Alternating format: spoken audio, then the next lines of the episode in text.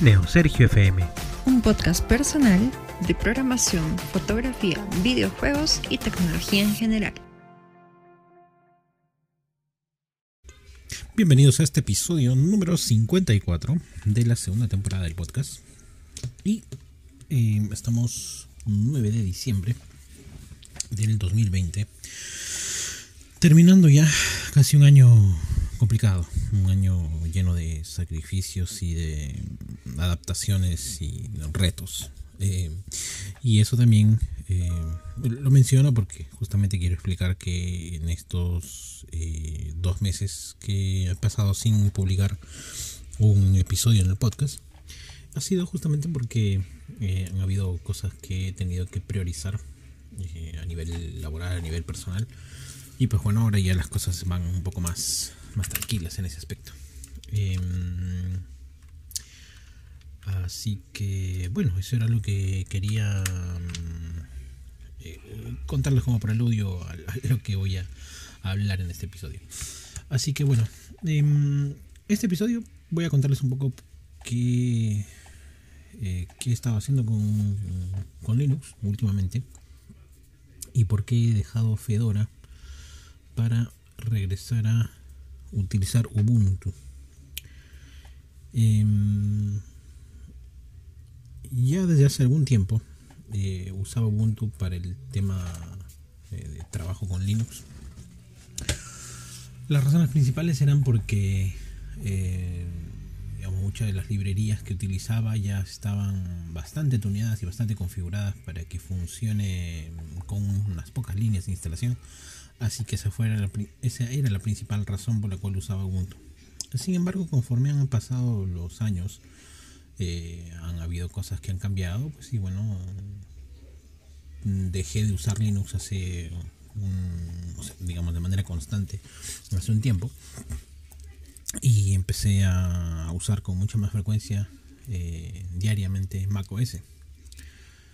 Eh, y en los últimos meses, por unas razones laborales y de proyectos, nuevamente he tenido que volver a usar Linux en algunas cosas en particular. Ya no como mi sistema operativo principal, sino como un complementario. Eh, yo me dedico a hacer software, me dedico al desarrollo de proyectos y por esa razón es que eh, el uso que le doy pues está centrado en eso, ¿no? Entonces necesito muchas eh, herramientas, muchas librerías que ya están configuradas así como por ahí por así decirlo. Algunas cosas que deberían estar ya funcionando con unas pocas líneas de instalación y de configuración. Así que eh, ese es el motivo principal por el cual estoy usando. Y ahora les voy a contar justamente eh, en base a ese uso qué es lo que ha pasado. Ahora, em, quiero que se note que eh, no es lo mismo el uso que le doy como desarrollador al uso que le pueda dar a una otra persona como usuario de oficina, por ejemplo, o para jugar, o para manejo de, de redes o cualquier otro otro tipo, ¿no? Entonces eso para que se tenga presente.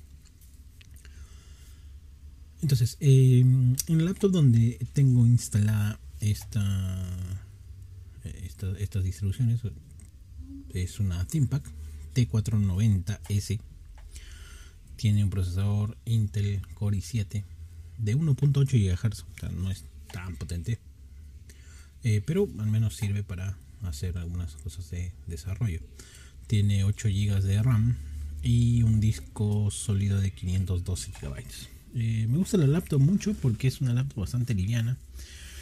Eh, incluso la pantalla puede ponerse a 180 grados, así que es bastante versátil.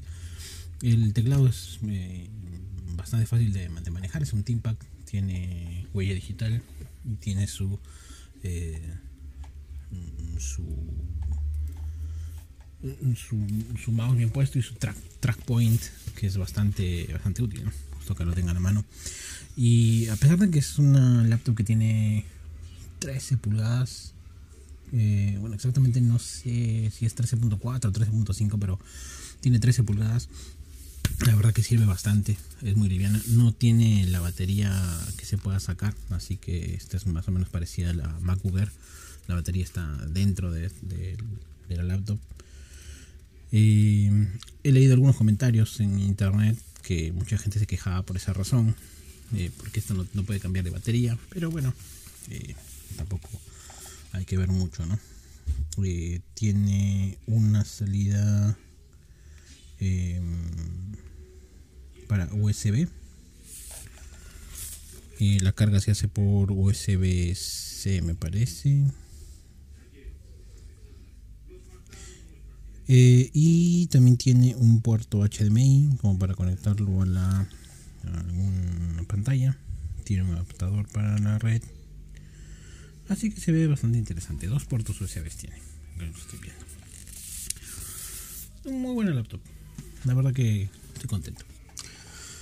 Entonces, em, lo primero que estuve mm, haciendo para leer o para, para instalar es que necesitaba eh, usar Fedora porque Fedora es la que funcionaba muy bien en esta laptop. Así que así lo hice. Eh, sin embargo, me topé con un problema de que era la huella digital. No funcionaba el lector de huella. Por lo tanto, no podía desbloquear la laptop con huella digital. Mm, ese fue el primer issue. Bueno, dije, no hay problema sigamos usando Fedora. Y luego empecé a instalar algunas cosas, algunas IDEs, como por ejemplo Visual Studio Code, como PyCharm, eh, y empezaba a notar ciertos problemas. Por ejemplo, cuando PyCharm empezaba a leer algunas variables de entorno y, digamos, eh, leer eh, algunas configuraciones del, del, del, intérprete de Python, se cerraba el, PyCharm. dije, de repente es por Java, de repente es por la memoria que se que no funciona tan bien. Bueno, eh, luego con Visual Studio Code, al momento de abrir un, proyecto, se cerraba el, el Entonces ahí me pareció ya también bastante, bastante complicado. Eh, pero sin embargo seguí utilizándolo con algún eh, editor de texto. Y luego tocó el tema de Docker. Y pues bueno, con Fedora Docker no funciona de arranque. Hay que hacer algunos cambios, algunas cosas. que más usan Podman. Y con eso también había otro problema, ¿no? Que para lo que estaba haciendo necesitaba utilizar Docker en particular. Y em, instalando alguna otra librería, dejó de funcionar como debería ser y empezamos a tener, o empecé a tener un problema bastante incómodo con el tema de gestión de paquetes. Así que bueno, eh, luego de algunos meses de, de verdad de haberlo intentado, incluso cambié el entorno de escritorio que usualmente acostumbraba, que era Genome, eh, lo cambié por KDE. Eh, funcionaba mucho mejor. Había unas cosas que, que, por ahí andaban bien. Así que al final terminé, terminé utilizando Fedora 33 con KDE Plasma. Y la verdad no me sentía del todo cómodo. Así que bueno, dije, vamos con Ubuntu nuevamente. Tiene una versión long term support. Vamos a intentar con esa, a ver qué tal va. Lo instalé y de arranque empezó a funcionar el lector de huellas. Empezó a no haber problemas con la paquetería. Instalar PyCharm, Visual Studio Code con total normalidad. Docker funciona muy bien. Eh, y la verdad que me quedé sorprendido. Si bien es cierto, en entorno de escritorio mm, he tratado de usar Genome nuevamente porque tengo cierta predilección por el proyecto, pero por ejemplo con OBS Studio que a veces necesito eh, utilizar para grabar algunos screencasts, no anda bien. Y KDE Plasma sí funciona bien. Entonces, al final ahora estoy utilizando Ubuntu 20.04 con eh, KDE. En sí es un Kubuntu. Eh, y no está mal no está mal la distribución Linux. Eh, igual, no descarto en algún momento utilizar alguna otra distribución. Pero lo que sí quiero em, dejar claro en este, en este episodio, y tal vez eso es lo que les sirva de toda esta eh, pequeña historia que les he contado, es que a veces eh, nosotros debemos pensar no en cuál es la mejor distribución a nivel del mundo, porque en sí es, es subjetiva incluso puedes ocasionar o puedes entrar en una en una en un debate intenso de qué distribución es mejor y por qué es mejor y demás cosas. Y en este caso yo pienso que eh, sí existe una, una distribución que es mejor, pero es mejor de acuerdo a lo que tú quieres lograr, a lo que tienes pensado hacer. Entonces, eh, tienes que buscar cuál de ellas es la más adecuada para ti, para lo que vas a hacer en el día a día, para tus propósitos. Por ejemplo, si quieres dedicarte a seguridad, hay una distribución que está, digamos, que te va a acercar más a esos a esas eh, metas que quieres lograr con respecto a aprender sobre seguridad informática. O si quieres desarrollar web, o si quieres desarrollar una aplicación móvil, en fin, hay una distribución y hay una herramienta que te va a llevar a, eso.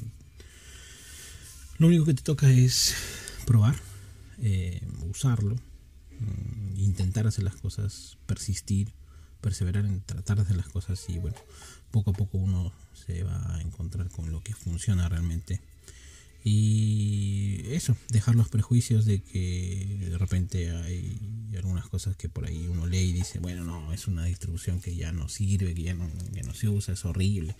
Y la verdad que ya no, eh, a este momento de la tecnología, en, estos, en este punto actual de la vida, creo que el apasionarse por una herramienta está bastante lejos de la realidad.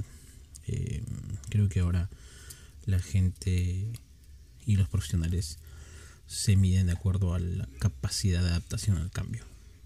Eh, ya no es como antes que uno se puede amarrar a una tecnología en particular y quedarse ahí en, enfrascado y, pasarla bien. Ahora ya no, ahora hay que ver un poco de todo y tratar de acoplarte a todo este mundo cambiante. Así es, de la noche a la mañana todo cambia y eso creo que es lo que debe quedar como, como mensaje. Así que bueno, eso era lo que quería compartir en este episodio. Gracias por estar al tanto del podcast. Gracias por los mensajes que aún siguen mandando a pesar de que hay dos meses de, para. Y bueno, eh, nos escuchamos en el siguiente. Happy Coding.